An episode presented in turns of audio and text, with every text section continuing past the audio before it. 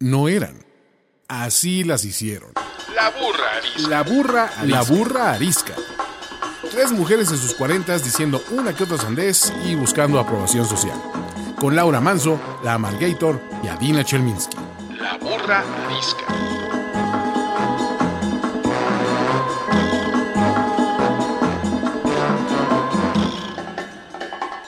Hola, bienvenidos todos a un capítulo más de La Burra Arisca con sana distancia, el podcast que está con ustedes sin estar con ustedes, básicamente. Em, yo soy Adina Chelminsky. Yo soy la Margator. Y yo soy Laura Manso. Y el día de hoy tenemos a alguien eh, a quien yo admiro muchísimo, que me encanta leerlo, que se me hace un hombre absoluto y totalmente brillante y brillante en un tema que hoy por hoy en México es más importante que nunca, no solo a nivel del país, sino a nivel de la vida de cada uno de nosotros. Alejandro Jope, experto en seguridad. Em, ¿Qué más puedo decir? Ser experto en seguridad en un país tan inseguro es básicamente como haberse ganado la rifa del tigre. Eh, Alejandro, bienvenido. Eh, nos da muchísimo gusto que hayas aceptado platicar con este trío de amas de casa desesperadas sobre un tema que nos angustia a chicos grandes, hombres, mujeres eh, y todos los que vivimos en México. Eh, bienvenido a este programa. No, muchísimas gracias, un placer, un gusto estar con ustedes esta tarde. Y como bien sabes, el invitado tiene el dudoso placer de presentar la pregunta incómoda entonces el dudoso placer es tuyo. El dudoso placer es mío. A ver, pues digo, para entrar en materia, a ver, a mí lo que se me ocurre, la pregunta que se me ocurrió es, eh, ¿qué sustancia prohibida usarías que no hayas usado? o sea, ¿Cómo para qué? Pues para lo que sea. ¿Cuál, para lo que sea que sean tus necesidades. ¿Qué, ¿Qué sustancia no has usado y quisieras usar? Te voy a decir algo. Si es sobre drogas, yo tengo un, o sea, ni un, lo único que he probado de drogas es marihuana. Em, pero hoy por hoy me conflictúa muchísimo por el tema de que atrás de cada cigarro de marihuana que te fumas hay toda una cadena de cosas inimaginables y terribles que están pasando. Entonces, pero tampoco tengo ganas de hacer nada más. O sea, sí que me digas, qué bruto, tengo ganas de inyectarme heroína el día de mañana a ver cómo se siente. No. Yo llegué ya al límite de lo que probé y me gustaría probar. That's it. Yo, yo la verdad a veces de la desesperación quisiera beberme el cloro, al más puro ejemplo del señor Trump. pero no soy tan valiente. Este, yo tengo que decir que soy ñoñísima en el tema de las drogas y que a lo mejor porque sé que tengo una personalidad adictiva, nunca las probé. Lo único que he probado, igual que Adina, es, es, la marihuana. Y la verdad es que también ya no, ya me causa un conflicto más que otra cosa. Pero de poder, si se pudiera, si todo estuviera regulado, sí, sí es lo máximo, güey. Tres fumadas de marihuana de vez en cuando para uno que padece de dolores de espalda, por ejemplo, es fantástico el poder curativo que tiene eso, ¿no? Pero, pero el, el otro, o sea, el, el, pues como en todo lo bueno hay un lado malo, el lado de sentir que pierdo el control sobre mí o el lado de pensar todo lo que hay atrás de, de que se haya producido eso, ya me genera tal angustia que mejor me la ahorro, la verdad. Mis años mozos de, de marihuana quedaron ya bastante atrás. Tú, Laura, eh, Laura. Yo he probado algunas drogas naturales y otras no naturales, pero bueno, pues si, si fuera legal, ¿no? En, en, en el panorama, si, si fuera legal, eh, no, pues es que la marihuana ya es legal en unos lados, eh, yo ya no la considero en este panorama. Eh, el, el, yo, yo consumiría de, a, algunas veces cocaína para, para para incrementar mi productividad. Porque a veces realmente me agarro un cansancio y supongo, no sé, que, que, podría elevar mi productividad este, con unas pequeñas dosis de cocaína. No lo sé, porque, porque justo no, no, he, no he consumido para, para eh, incrementar mi productividad, no he consumido cocaína, pero lo haría en ese sentido.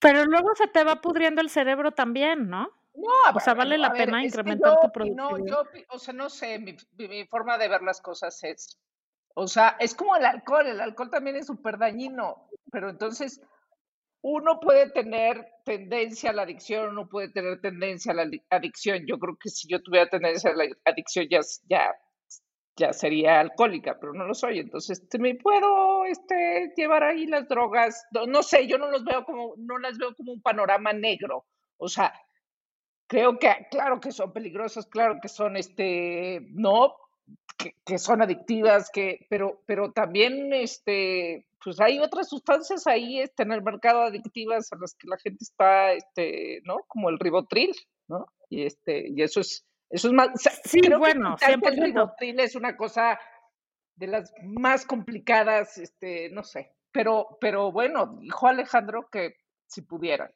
yo si pudiera, consumiría coca. Tú quisieras cocaína si se pudiera, pues. Ajá. ¿Y tú, Alejandro?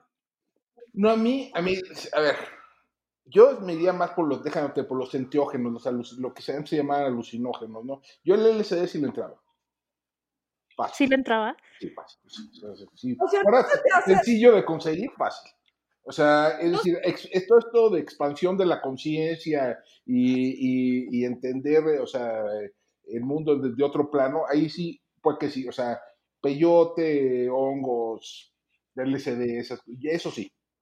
Las partes, digamos, los, los, ¿qué te diré? Los eh, eh, estimulantes, como la cocaína o la metanfetamina, ahí sí yo no, ahí sí paso, ¿no? Es decir, eso, es decir, una droga que te va a poner todo tenso y agitado, pues mejor te vas a chambear, ¿no? O sea, O sea que lo que te falta es sea, trabajar, yo- Laura. eh, pero, pero si te vas a, si te vas a relajar, digo, y hay una cosa, ya hay mari, déjame hay marihuana sin sangre, ¿no? Es que había en los 90 Sí. se hablaba de diamantes sin sangre, ¿no? Que, que no estaban relacionados, por ejemplo, con guerras civiles en, Sí. en, en- África, ¿no? Bueno, pues hay marihuana que se produce, por ejemplo, en Estados Unidos, que se produce legalmente, ¿no?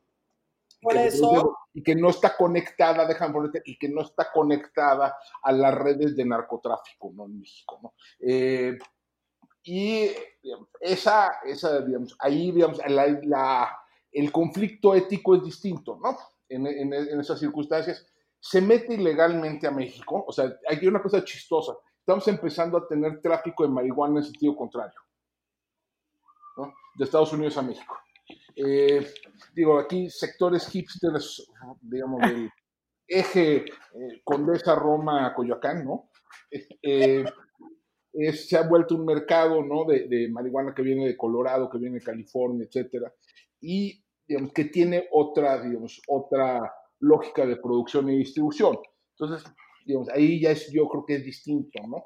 Y también los que tienen su macecita, macetita con su plantita, ¿no? Claro, y de hecho ya es, o sea, cualquiera que pueda ir, a- ir por un amparo, ya, el, ya hay jurisprudencia en la Suprema Corte de Justicia de la Nación, puedes ir por un amparo y no te pueden negar, no te pueden negar el derecho, el derecho de producir para consumo lúdico personal. No se diga más. Por ¿Qué eso, vamos a hacer? por eso, si tenían dudas de qué regalarme de cumpleaños, ya saben qué poderme regalar de cumpleaños. Y tengo una duda, Alejandro. Dime. Tú quieres un alucinógeno. La realidad que estamos viviendo hoy por hoy, ¿no se te hace suficientemente alucinada?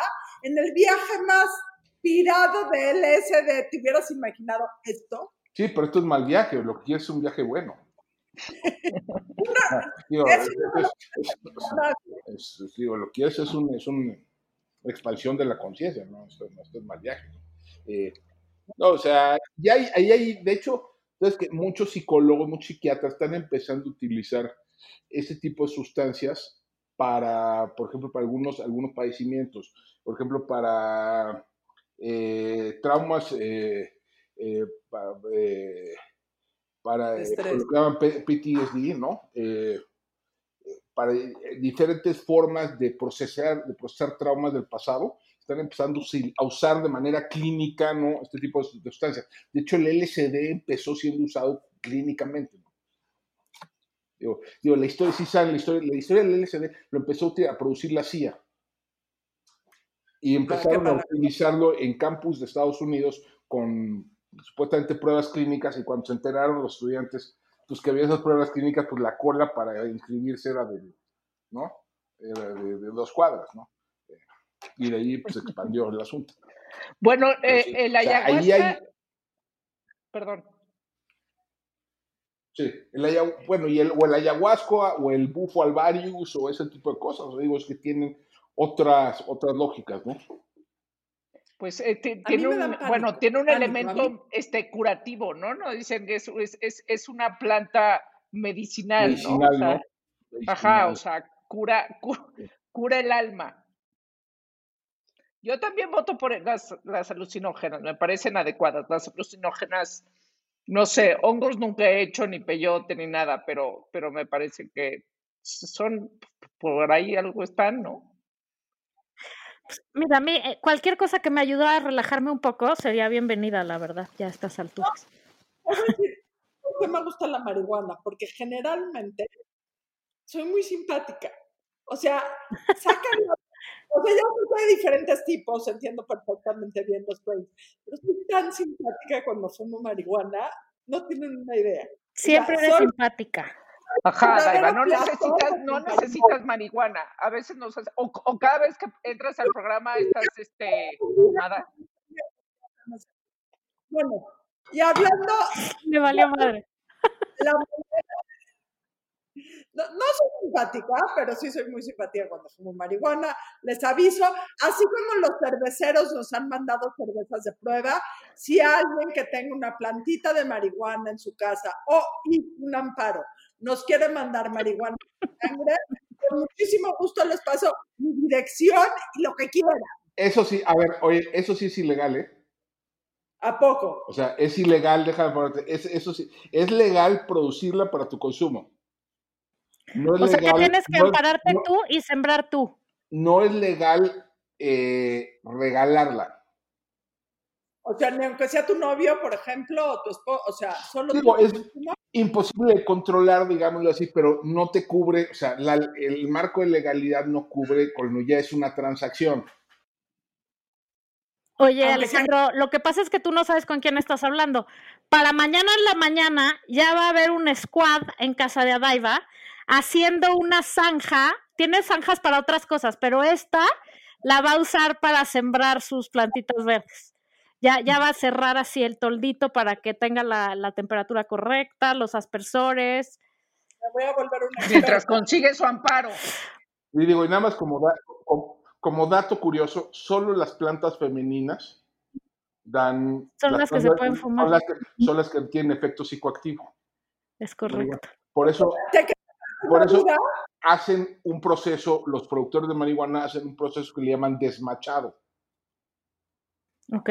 Y, le- y por eso la, la- la marihuana buena es la que, la que es sin semilla, la que no ha sido polinizada. Muy bien. Ah, Bueno, todo esto está muy bonito, pero yo en realidad, Alejandro, lo que más quiero saber hoy es, por favor, danos una luz al final del túnel. ¿Cómo, o sea, lo que está pasando en este país es terrorífico en tantos niveles que no sé ni por dónde pasar. No quisiera yo hacer un programa terrorífico, pero creo que no nos vamos a salvar. Y creo que es bien importante además saber, pues, a qué estamos jugando y a qué vamos a jugar y sobre todo, ¿qué puede uno hacer para protegerse? ¿Qué puede uno hacer para mm, cuidarse mejor? ¿Qué puede uno hacer para fomentar que esto mejore? O sea, ¿hay algo que podemos hacer? ¿Y qué se puede esperar del futuro en este país? O sea, ya es la hora de agarrar tus tiliches y huir a una mejor vida o tenemos un futuro, o sea, no sé, todas estas cosas son cosas que pensamos yo y mis amigas y mis papás y mis tíos y estas señoras también, o sea, todos los que tenemos hijos, y aunque no tengas hijos, pero yo que tengo dos adolescentes, que quiero formar personas independientes, pues es una joda, porque no, o sea, los quiero hacer independientes, pero no los puedo soltar ni a la esquina, ¿no? Este, y si voy al súper, no sé, no me los despego ni un centavo, bueno, estoy hablando Ahorita- antes del COVID, ahorita no ni siquiera, exacto. Pero lo que quiero decir es, qué complicado educar personas independientes y autosuficientes en un país en donde no te atreves a dejarlos ir ni dos cuadras solo. Yo, la verdad, me cuesta mucho soltar eso. Yo soy súper miedosa. Pero sé que no soy, no soy la única y yo quisiera saber, nosotros, los simples mortales, ¿a qué nos vamos a tener y, por dónde vamos a poder navegar esto que no sea agarrar tus cosas e irte a, a donde sea, que para muchos no nos es posible eso, ni lo queremos posible, ¿no? O sea, yo me gusta mi país y aunque me gustaría la experiencia de vivir en otro, jamás quisiera tenerme que ir huyendo, ¿no? Mira, a ver, aquí hay un punto que es bien importante. A ver, la experiencia de, con la inseguridad y con el delito sí es más o menos universal.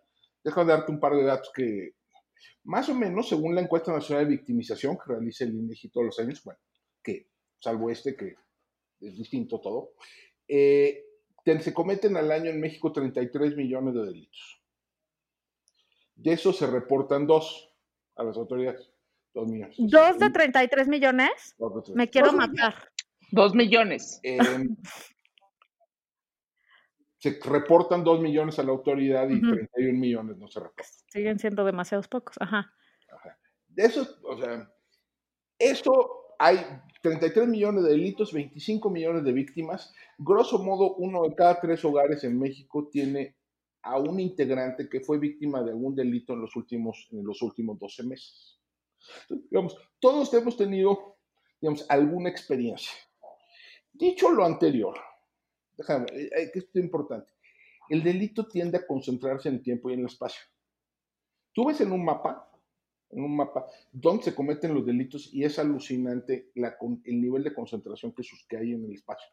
Eh, deja de darte dos datos eh, un dato así muy específico. En la Ciudad de México se comete, no se cometen homicidios en 89% de las colonias.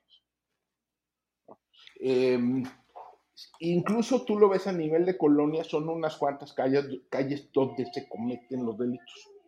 Eh, el, y de- eh, alguna vez hicieron en, en Estados Unidos, en la ciudad de Seattle, hicieron un estudio, encontraron que 80% de los delitos se cometían en 4% de las direcciones. Ok. Entonces, aquí hay un, hay un punto. No es, es probable, lo más probable es que en la inmensa mayoría de tus interacciones cotidianas no te pase nada. Estoy seguro. O sea, el, el problema es que no tenemos instrumentos para gestionar ese, ese riesgo. ¿no? Eh, en la Ciudad de México, por ejemplo, ya es posible, la Ciudad, la Ciudad de México se ha hecho público, ¿no? Los datos de carpetas de investigación. Entonces tú, tú puedes meter, hay una cosa que se llama la Agencia Digital de Innovación Pública, y ahí te metes y puedes ver dirección por dirección dónde se cometen delitos o por lo menos dónde se cometen delitos que son denunciados. Y entonces eso ya te por lo menos te da una geografía del asunto. ¿no?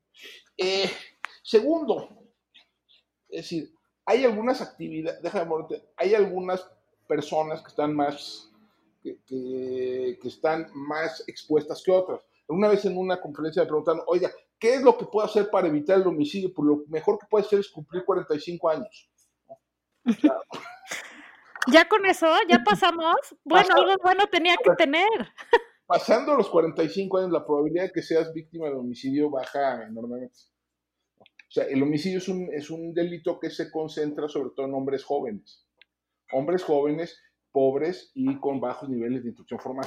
Ese es el, el- el- grueso del... el- Eh, entonces, sabiendo esto, sabiendo que estas cosas, que, que el fenómeno, si bien, digamos, tiene alcances amplios, pero también tiene esta, esta lógica de concentración, pues entonces podemos empezar a gestionar de, algún, de, otra, de alguna manera. ¿no? Eh, ahí empiezan a surgir, por ejemplo, herramientas tecnológicas para saber, para que la gente se, se informe ¿no? de lo que le pasa a otros. ¿no? Eh, hay, eh, y hay maneras de ir visualizar este, estas, estas, estos, este fenómeno. ¿no? Eh, el, o sea, lo, a mí, ¿cuál que sería el ideal? Imagina tener un Waze, ¿no? Donde te dijera, no te dijera dónde es la ruta más rápida, no sé cuál es la ruta más segura. Sí, porque ese es el gran flow de Waze. Te puede hacer ahorrar muchísimo tiempo, pero arriesgar la vida en el trayecto. Por ejemplo, ¿no? Entonces, Sí. o sea, es posible empezar a, sur- a, a desarrollar ese tipo de, de- Entonces, de arranque, sí hay maneras de ir gestionando. Y además, déjame, simplemente tomar algunas medidas de sentido común te puede permitir corregir, eh, protegerte. A ver, uno, no seas predecible. O sea, eh, lo que más te pone en riesgo es ser predecible en tus rutinas, en tus rutas, en, tu, en tus formas de, de, conducir, de conducir en la vida, ¿no? Si siempre haces lo mismo por el mismo camino, pues entonces estás dando, estás dando información a terceros, ¿no? Eh, si en cambio, pues por ejemplo, varías tus rutas para ir de, de, tu casa al trabajo y viceversa, etcétera, entonces te vuelves un poco menos, menos propenso a ser víctima. Eh, segundo, es decir, por ejemplo, no proporcionar eh, eh, cuidar la información que se proporciona en redes sociales. Sí. A ver, gente, entiéndanlo. Empezando por no poner la foto de tus hijos todos los días, ¿no? Por ejemplo, ¿no? Porque, Y, no compartir información personal, ¿no? Tratar de no compartir información que te ponga en riesgo, ¿no? Em, que, te pongan, eh, tratar de, de, tener un espacio no privado, ¿no? Yo entiendo que pues, muchos por trabajo, por razones diversas, interactuamos en redes sociales, bueno, pues, tratar de, cuidar lo que se hace, lo que no se hace. Pero estar consciente, a ver, estar consciente del entorno, ¿no? Estar, estar vigilante del entorno, estar alerta. O sea, es decir, muchas veces eh, a la gente lo roban por estar, porque está viendo el celular y no, no se fijó. en la pendeja. Aquí le decimos estar en la pendeja. Es, es, es, es, un término técnico. Exacto. O sea, ciertas medidas de corto plazo. Ahora, eso desde el punto de vista, digamos, en lo individual. En lo colectivo también, a ver, hace, yo cuando empecé a entrar a estos temas allá por 2007, 2008, cuando veías, bueno, ¿qué podemos hacer para mejorar la seguridad? Todo el mundo voltea a ver, no, pues vamos a ver lo que pasó en Palermo y, Palermo y lo que pasó en Nueva York y Medellín y demás. Aquí lo interesante, 10, 12 años después, es que ya tenemos experiencias mexicanas donde sí ha habido mejoras considerables. Una, te voy a dar varias concretas. Una en Torreón, en la zona de la laguna, llegaron a tener hasta 60 homicidios por 100 mil habitantes. Hoy tienen 8. O sea, le bajaron 90% al asunto. En, en Baja California Sur, Los Cabos, en La Paz, etcétera, llegaron a tener, o sea, tuvieron un disparo de violencia homicida bestial, lo han bajado casi 90% en dos años. Eh, ha habido, por ejemplo, en varios, hay algunas, hay una especie de revolución silenciosa entre gobiernos municipales del país que están empezando a encabezar ciertos procesos de reforma a sus policías bien interesantes. ¿no? Eh, hay algunos casos que son realmente fascinantes. Eh, General Escobedo, que es un, un, municipio de la zona conurbada de Monterrey, en Guadalupe también en la zona conurbada de Monterrey, en Colima, en Chihuahua, en Ciudad Neza, o sea, es realmente fascinante lo que han hecho con la policía. Eh, le han dado la vuelta, le dieron a la vuelta a la policía, empezaron a implementar modelos de policía de proximidad, empezaron a formar a los policías de otra manera, a pagarles de otra manera, a, generar carrera policial. O sea, realmente ha habido, hay unos esfuerzos ahí desde lo local que sí empieza a tener mejoras impresionantes. ¿no? En, Morelia, un amigo mío fue jefe de la policía en Morelia. Y ellos hicieron, hicieron una cosa que fue bien revolucionaria. Normalmente las policías y las fiscalías, ¿cómo se miden? Ah, pues mira, es que hubo este mes menos denuncia de, casa, de robo a casa habitación o de robo a transeúnte, etc. Bravo, ¿no? Aplauso. Espérate, hijo. Porque tú no sabes si lo que estás midiendo es menos delitos o menos denuncias.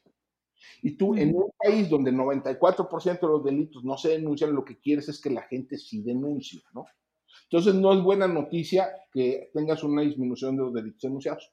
Entonces lo que hicieron en Morelia fue bien interesante, porque no, nosotros nos vamos a medir no con delitos denunciados, sino nos vamos a medir con lo que llaman encuestas de victimización, es ir a preguntarle a la gente si usted, usted ha sido víctima de un delito en tal o cual periodo. Lo midieron, en tres años le bajaron 40% medido así, medido por encuesta, no medido, le bajaron 40% al número de delitos. Y la, y la, confianza en la policía municipal se disparó 20 puntos porcentuales. Entonces, sí, hay, sí es posible, es posible desde lo local ir generando condiciones, mejorías significativas en, las condiciones de seguridad. El, problema siempre ha sido cómo lo hacemos sustentable y cómo lo hacemos escalable. ¿no? Eh, ya no es, déjame no es ciencia oculta cómo debería de ser una policía razonablemente competente. Más o menos sabemos. No es ciencia oculta qué es lo que debería suceder para que tuviéramos investigaciones criminales un poquito más, más, más eficaces. O sea, pero Oye, sí Alejandro, tenemos, ahí un... Dime. ¿Y qué? O sea, tenemos ahí ¿cuáles jueces son, botis- Mira, y al final del día... Sí, dime. cuáles- o sea, qué es lo que podemos eh, esperar? ¿Qué tipo de violencia viene? ¿Qué tipo de inseguridad viene precisamente con la crisis económica, ¿no? Este, pues pandemia. O sea, ¿qué? ¿No? Yo creo que ahí, bueno, lo vamos a notar en muchos lados, pero claro que en la inseguridad lo vamos a notar. ¿Qué podemos esperar los ciudadanos? Sí, sí, no. Déjame, sí, pero, pero déjame matizar un poquito la afirmación. Porque el, yo hice un experimento bien, digo, medio ocioso, pero bueno, me puse a ver en todas las crisis económicas que nuestra generación vivió, ¿no? De los 80, 82, 83, 85, 86, eh, los 94, 2008, etcétera. Si tú agarras la tasa de homicidio en el año siguiente a la crisis, resulta que cae la tasa de homicidio en siete de esos ocho epi- episodios de crisis económica. Entonces, eso es bastante contraintuitivo, pero esto, hay aquí una explicación que citas. La inmensa mayoría de los pobres, de los marginados, de los desempleados, de los excluidos, no roban, no secuestran, no matan. Eso es, eso es, la actividad, les decía que la actividad delictiva se concentra en tiempo y espacio, también se concentra en número de personas. Alguna vez hice el cálculo así sencillito, un cálculo así, un cálculo medio ranchero, pero, pero que más o menos tiene patas. Más o menos, en cualquier momento dado, yo creo, 80% de los delitos que se cometen en México lo cometen 120 mil personas.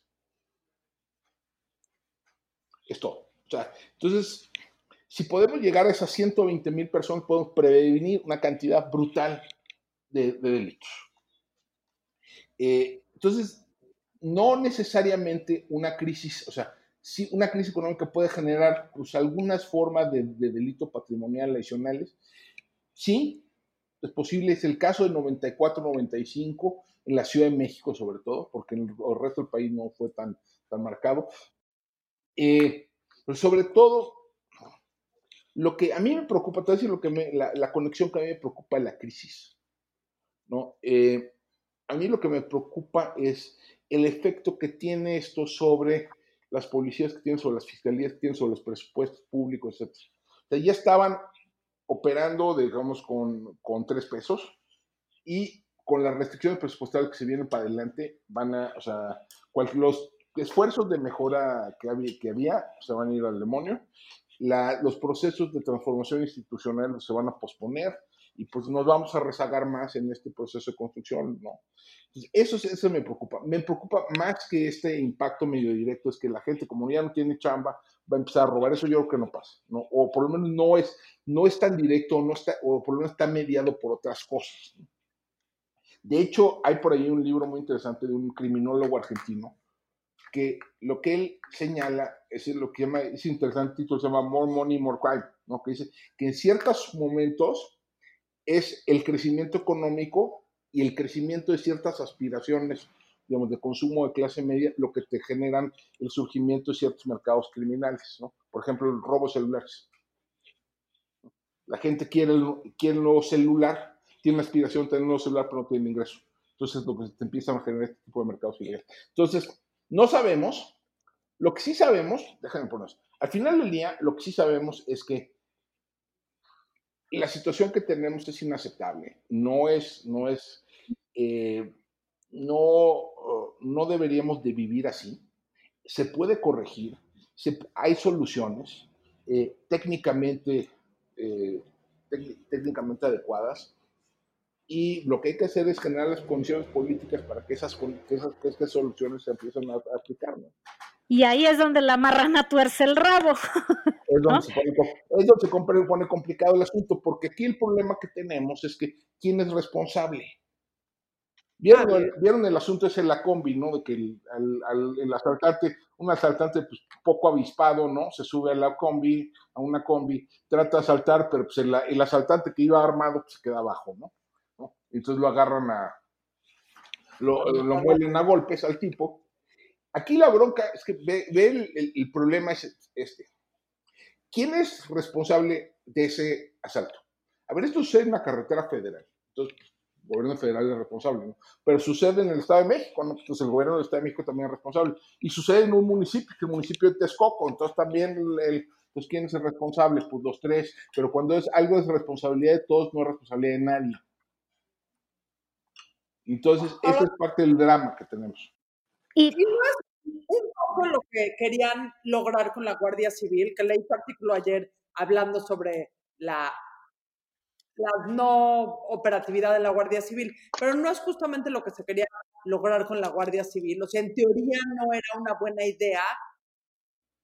Mira, déjame voltear. La Guardia Nacional, con la La creación. Guardia Eso. perdón, perdón. La Guardia Civil Española. Eh, mira, la Guardia Nacional, es decir, el presidente parte de un, de un problema de diagnóstico, ¿no? Déjame ponerte eso. Y parte de su experiencia como jefe de gobierno de la Ciudad de México. El jefe de gobierno de la Ciudad de México, contrario a lo que tiene el resto de los gobernadores del país, tiene una policía grandota a su disposición. En la Ciudad de México hay 88 mil policías. Entonces puedes mover gente de aquí para allá, etcétera, a discreción. Eso no pasa en el resto del país. Entonces, en el resto del país, el gobernador tiene que pasar por los presidentes municipales, etcétera. Y eso no pasa a nivel nacional. Entonces llega el presidente, pues ¿dónde está mi policía? Pues está la policía federal, pues está muy chiquita. Pues, entonces yo quiero usar, pues, pero está el ejército, pues yo quiero usar al ejército como policía. El problema es que nunca te va a alcanzar, déjame poner todo así, nada, con eso nunca te va a alcanzar. Déjame darles el- a ver, el símil de esto es la Guardia Civil en España, ¿no? En España hay dos policías, hay- bueno, hay muchos policías. Está la Guardia Civil y está el Cuerpo Nacional de Policía. La Guardia Civil es de origen militar, el Cuerpo Nacional de Policía es de origen civil. Eh, y además hay policías autonómicas y hay policías municipales. La Guardia Civil en España tiene 75 mil elementos, pero el territorio español es cuatro veces más chico que el mexicano. sí, Entonces, si quisiéramos tener el mismo alcance territorial que tienen ellos, tendríamos que tener 300 mil. oye Alejandro, eh, sí, entiendo todo este tema de logístico y de como de la parte práctica, ¿no? De la seguridad, de, de, de- de los que ponen las manos en la masa, ¿no? Pero luego otro grandísimo problema, y también el tema de gobernabilidad, pero luego el otro grandísimo problema que a mí mm, es el que más estrés me genera, porque digo, güey, mientras no haya Estado de Derecho, esto solo se puede incendiar más. O sea, porque por más que haya programas nuevos y por más que haya lugares donde se estén haciendo bien las cosas o empezando como a eh, proponer sistemas distintos, pues lo que está muy cañón es que en este país cada vez más la gente puede hacer lo que le dé la gana y se atreve a hacer lo que le dé la gana, porque nadie te pone una pinche consecuencia nunca. O sea, porque te puedes salir caminando después de asesinar a alguien. O bueno, a lo mejor en un tema de asesinato es más complicado, no lo sé.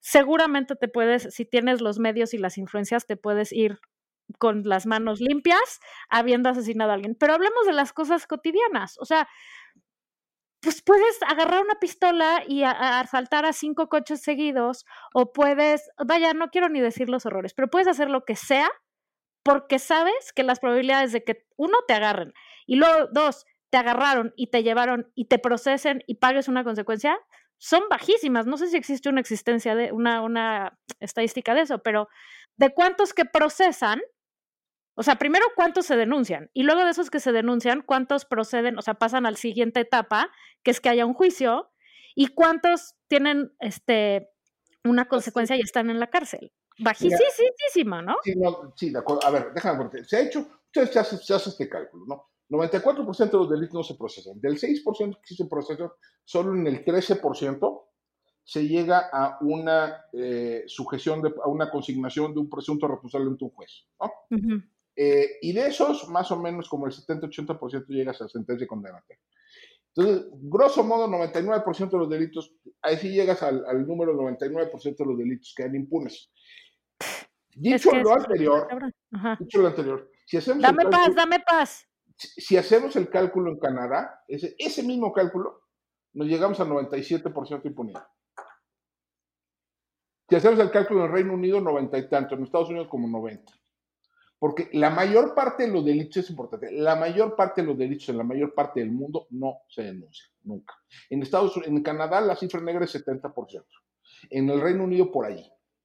En, eh, eh, el punto es este, no, el problema no es la impunidad genérica. El problema son las impu- la impunidad específica en delitos, en delitos muy, muy puntuales. Y el caso del homicidio, ahí sí, ahí sí la diferencia es notoria.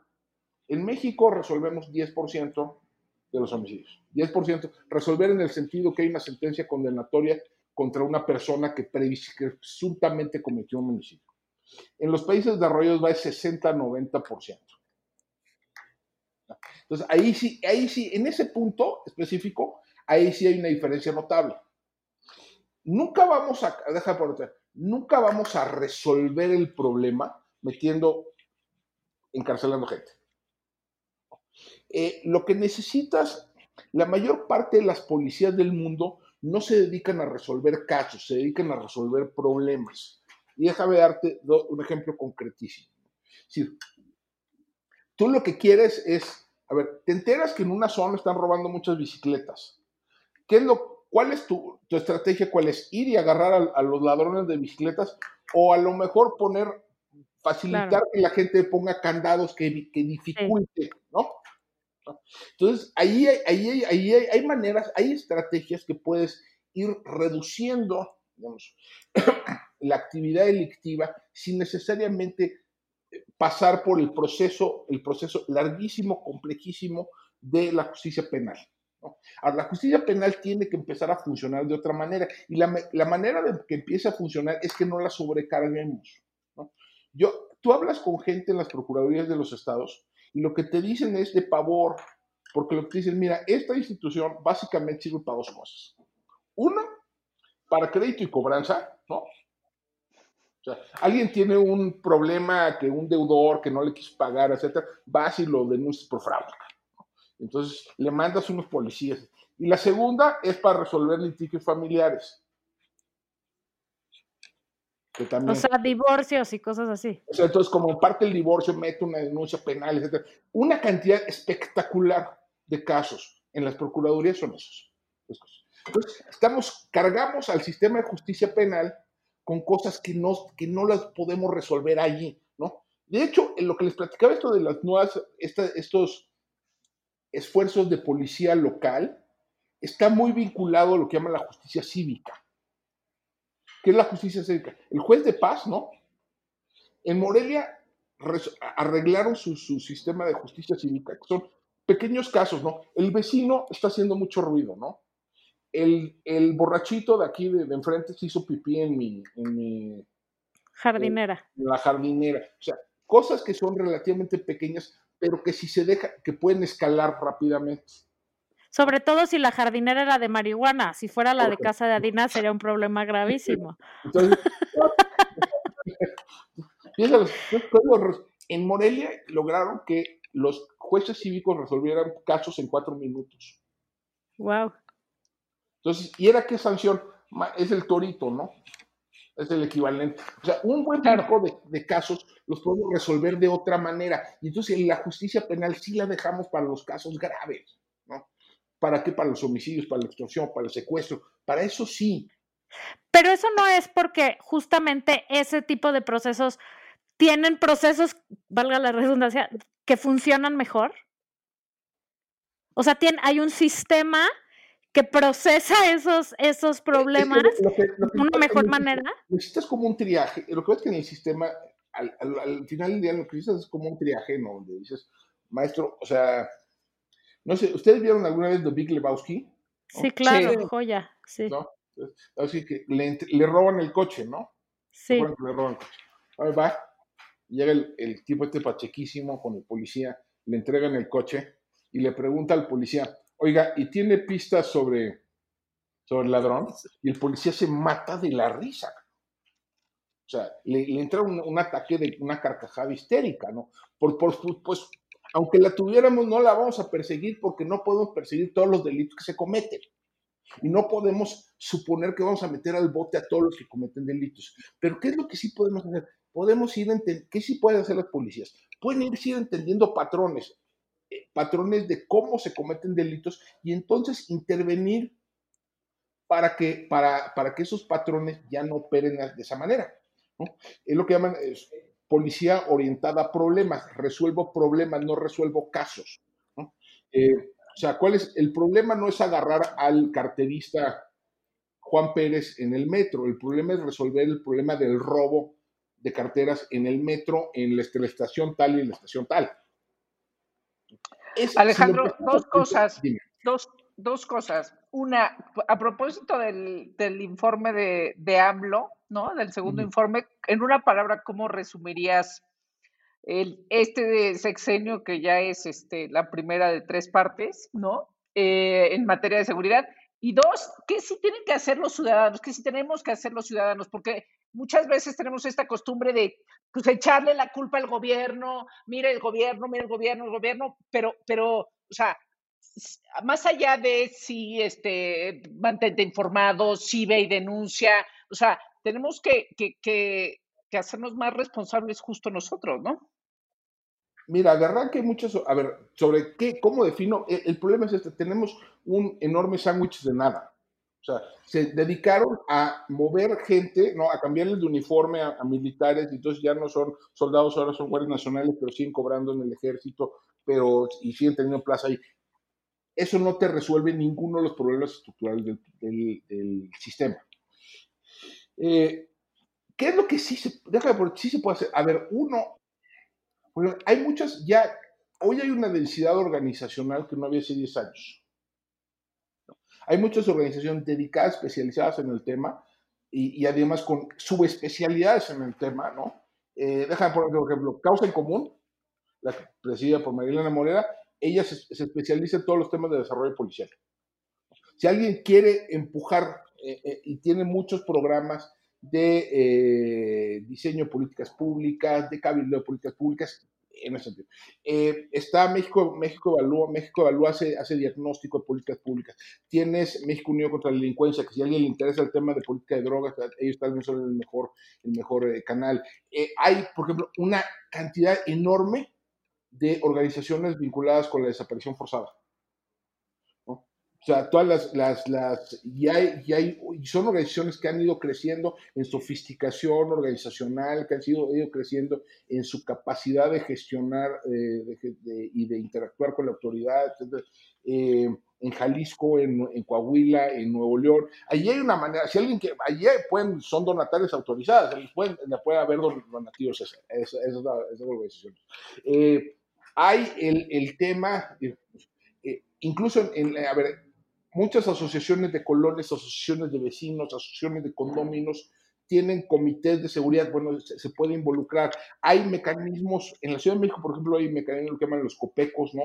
Eh, que eh, consejos de copacos, creo que son, consejos de participación comunitaria que permiten pues interactuar con la autoridad en este tipo de cosas, que permiten generar tiene, hay, hay, hay varias organizaciones en la Ciudad de México que generan sus propios datos y que pueden contrastar con los de la autoridad. Y es una manera de ir, por ejemplo, desnudando el tema de la cifra negra. ¿no? O sea, hay muchas maneras de entrarle. ¿eh? O sea, a fin de cuentas, la solución es la sociedad civil. Una parte de ella. Una o sea, parte de ella. O sea, al Ahora, final del día sí, sí necesitas que el gobierno haga su parte, ¿no? Y hay que poner okay. presión, hay que poner presión para que haga su parte. O sea, justamente si tú fueras el encargado de las políticas públicas del gobierno, ya sé que es una pregunta de kinder, pero si tú fueras el encargado, ¿qué serían las tres primeras cosas que harías a nivel nacional? A ver, lo primerísimo, eh, eh, lo, lo, yo creo que hay que dos cosas. Uno, resolver el problema de las competencias, es decir, ¿qué le toca a cada quien? A ver, ir, entrar a, a, definir, esta parte le toca al gobierno federal, esta parte al gobierno estatal, esta parte al gobierno municipal. Este día, eso te resuelve la mitad del problema. Segundo, eh, segundo eh, crear una especie como de Coneval, ¿no? De, el- de Coneval para políticas de seguridad y justicia, es decir, someter las, las políticas de seguridad y justicia a evidencia y evaluación. Aquí estamos, en, en este tema estamos donde estaba la política social en los 90, ¿no? que era a puro, bueno, pues, sí. Eh, eh, durante, se avanzó durante 20 años en construir, digamos, un marco de evidencia y en, en materia de política social, ahora lo han tirado, pues, lo, han, lo han tirado a la basura, pero bueno, eh, crear algo que se asemeje al Coneval, que me diga, a ver, estamos, esto funciona, esto no funciona, eso sería utilísimo. Tercero, eh, esto no nos sale, o sea, aquí hay un problema de fondo. Y es problema de esta administración y de las anteriores. Tenemos la seguridad que pagamos. Déjenme ponerlo así. En México gastamos, si tú agarras, exclu- excluyendo defensa, pues tienes policías, fiscalías, eh, sistema de administración de justicia y, y sistema penitenciario, o sea, es- esos componentes, eso gastamos 0.8% del PIB. En Colombia gastan 2.2% del PIB. En la OCDE como promedio gastamos 1.7% del PIB. Entonces, ¿quién- si queremos azul celeste, que nos cuesta? O sea, no hay, tenemos que ir incrementando, primero digo, como resultado de un diagnóstico y hacerlo bien, pero sí necesitamos ir incrementando en lo que gastamos en el tema. Con una subinversión crónica no se puede. 93% de los policías de este país ganan menos de 15 mil pesos al mes. Sí, está cañón. 80%, Para rifarse la vida. 80%, Se rifan la vida. Pero además, mire, mire, fíjate el- el- la, la, la, la- infamia. 80% de los policías de este país tienen que poner de su pecunia personal, de su bolsa, para comprar parte de su equipo. Sí, incluida su patrulla y su moto. Incluyen su uniforme, incluyen sus botas, incluyen Sí. sus balas. Sí, está cañón. Es una infamia.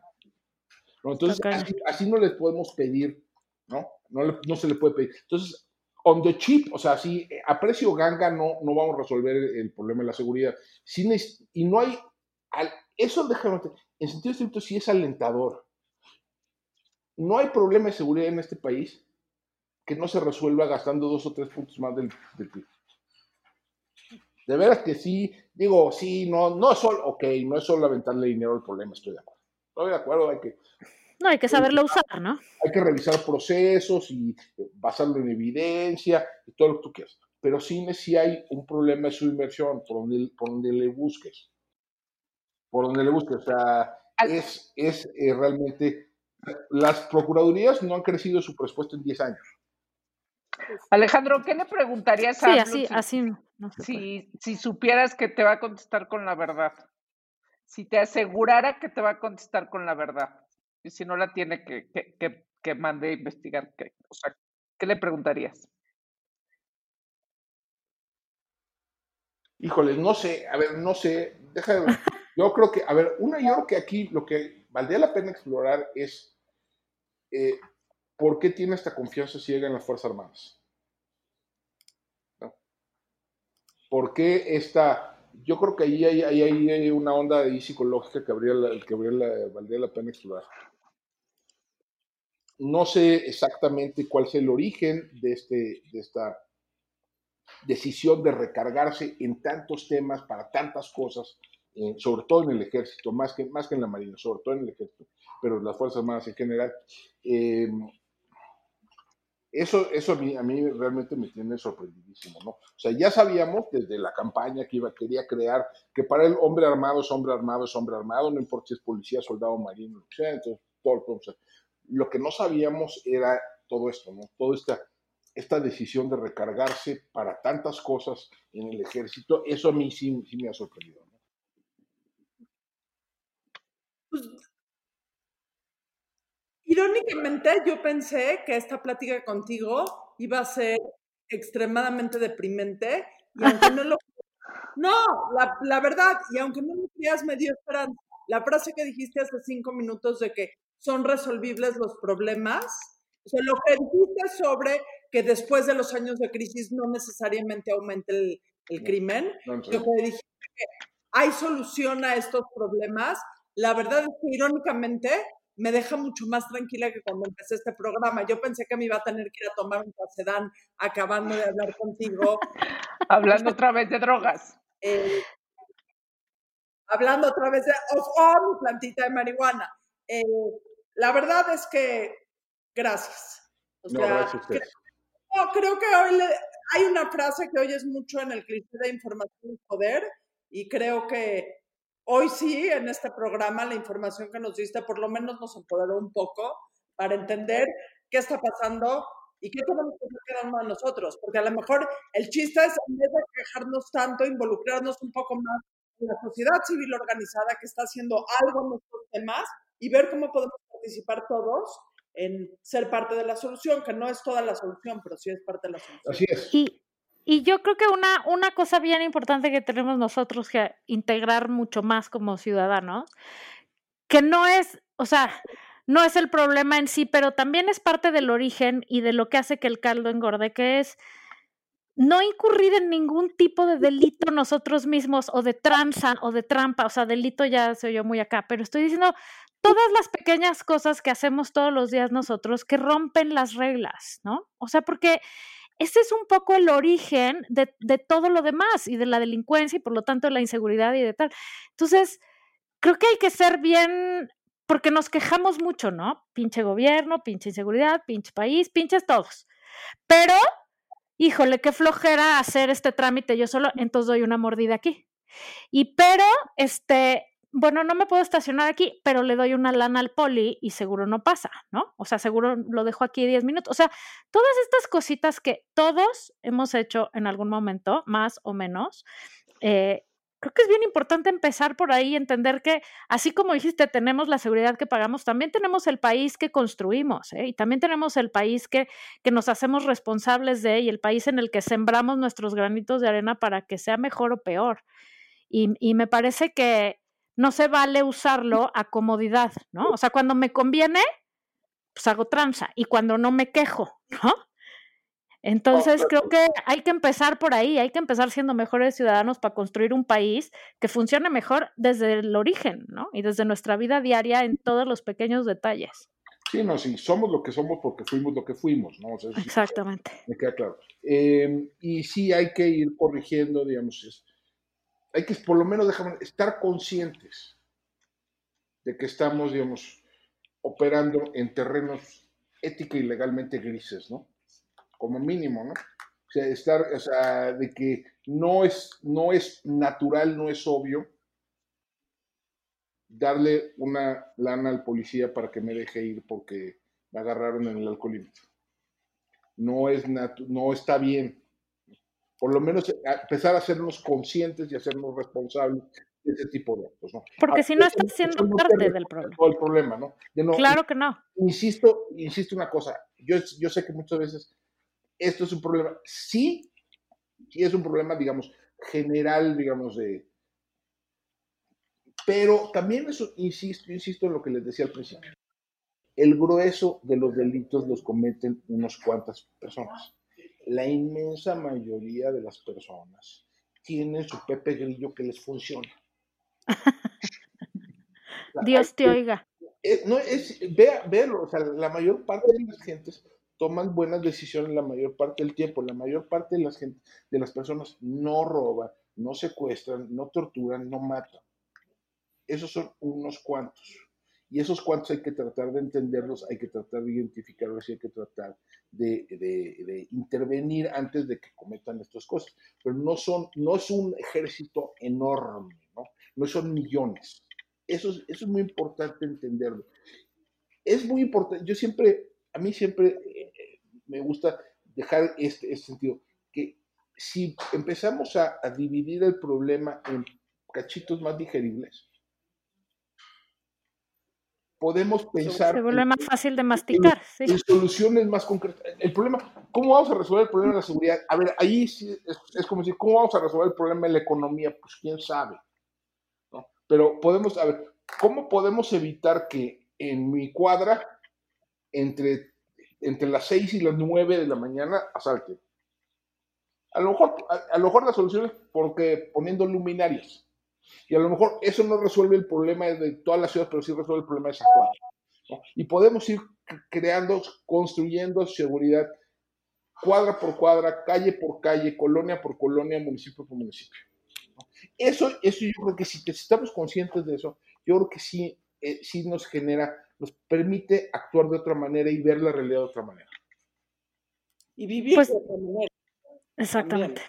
O sea, Hacernos responsables por lo que nos toca, eh, apoyar lo que pueda ayudar a que mejore el entorno, Sí. exigir a los gobiernos y a nuestros representantes que hagan su trabajo y sin duda seguirnos acercando a gente como tú que nos dé un poco de luz, Alejandro. Gracias por estar aquí hoy con nosotros. Para mí también fue una gran sorpresa. O sea, no tú, sino que me pensé que el panorama iba a ser desolador y me voy con un poquito de esperanza. Gracias. Pues sí, es que la, información, ¿no? Ese es un gran dato, yo, este, eh, el, el de la gente que comete los delitos. Ese, ese sí, yo no lo tenía idea, pero, pero te hace dimensionar, entonces, cómo, o sea, te ayuda a dimensionar. Gracias, Alejandro.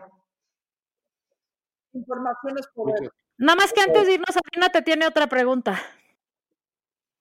La segunda mejor sección del programa es ¿quién tiene el? Sí, esa, esa me dijeron que le iba a preguntar. A ver. Es complicada, ¿no? Es, com- es complicada, eh, excluyendo los presentes, obviamente. ¿no? Que Es obvio, sí. No hay que caer en obviedades, sí. Eh, ¿Y sabes quién? Se me ocurrió, la primera ministra de Nueva Zelanda, Claro. Es correcto. ¿no? O sea, ¿quién, quién, quién ha manejado mejor la pandemia? Ella. O sea, Las señoras, las Sí. señoras a cargo. O sea, esa- o sea, es, eso hoy, es, eso es tender ondita y lo demás es broma. Exactamente. Muy buena respuesta. Bueno, muchísimas gracias a todos. Nos vemos aquí en el Sigan a Alejandro en sus redes. ¿Cuáles son tus redes, Ale? Es, en Twitter me puedes seguir en AOP, AHOPE 71 y me pueden leer en el Universal lunes, miércoles y viernes. Perfecto. Gracias, Gracias, por venir aquí a poner tu grano de arena. Muchísimas gracias. Bye. Hasta luego, bye. Esto fue La Burra Arisca. La burra arisca. La burra, arisca. arisca. Tres mujeres en sus cuarentas diciendo una que otra sandez y buscando aprobación social. Con Laura Manso, La Amargator y Adina Chelminsky. Una producción de Antonio Sempere para finísimos.com. La burra arisca.